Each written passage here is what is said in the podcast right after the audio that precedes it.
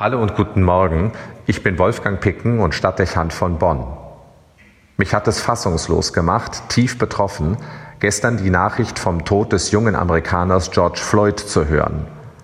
Als ich das Handyvideo im Hintergrund der Nachrichten gesehen habe, dachte ich zuerst, es könne sich nur um ein Fake handeln.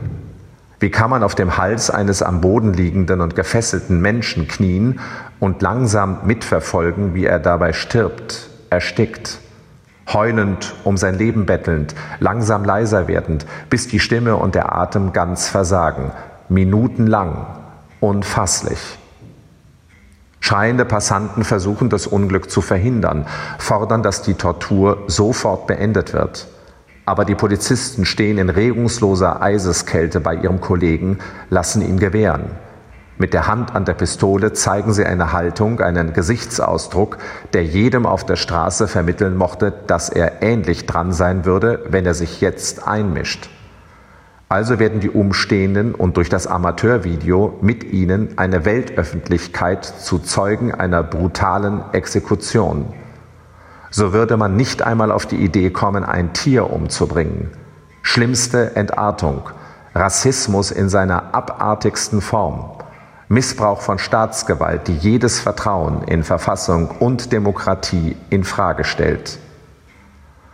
Kein Wunder, dass Tausende auf die Straße gehen, ihre Empörung herausschreien, auch mit Gewalt reagieren.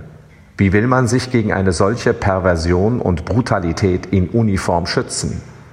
Wie kann man sich sicher sein, dass mit einem nicht Ähnliches geschieht, zufällig, ohne wirklichen Anlass auch, wenn man nur die falsche Hautfarbe hat oder ins Schema passt.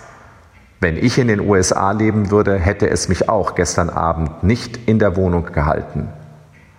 Rassismus, toleriert, durch politische Aussagen und Entscheidungen gefördert, in Reden eines Präsidenten geschürt, wird sie zunehmend wieder mehr zum Problem einer Gesellschaft. Auch wenn man solche Bilder für unmöglich gehalten hätte, die Entwicklungen und Tendenzen wundern nicht. Dann die Haltung eines Staatslenkers, der seine irren Auffassungen, auch seine offenkundigen Unwahrheiten einem großen Publikum lächelnd präsentiert, der Drohungen ausspricht, die wie plumpe Sprüche auf dem Bolzplatz wirken, aber nicht in die Tradition eines freiheitlich-demokratischen Rechtsstaates passen.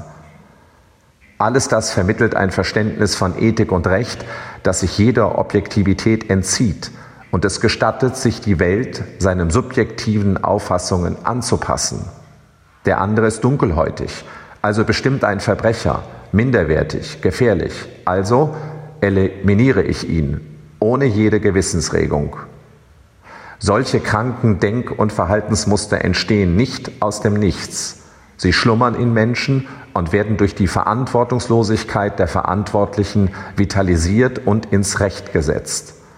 Wenn Demokratie hier nicht ihre Stärke zeigt, indem Bürger denen die Macht entziehen, die solche Tendenzen dynamisieren, riskieren sie die Errungenschaften von Jahrhunderten und beschreiben sie das Ende der Demokratie.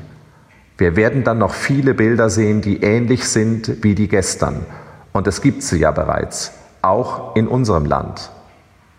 Wenn die Weltöffentlichkeit solche Entwicklungen durchgehen lässt, und Präsidenten, die so die Ethik ihres Landes und das Ethos der Demokratie Stück für Stück pervertieren, nicht ächtend entgegentritt, dann laufen wir Gefahr, dass unsere westlichen Systeme kippen und wir in alte Muster zurückfallen. Jetzt, meine ich, ist die Zeit für Zivilcourage und striktes, klares politisches Handeln. Wolfgang Picken für die virtuelle Stadtkirche in Bonn.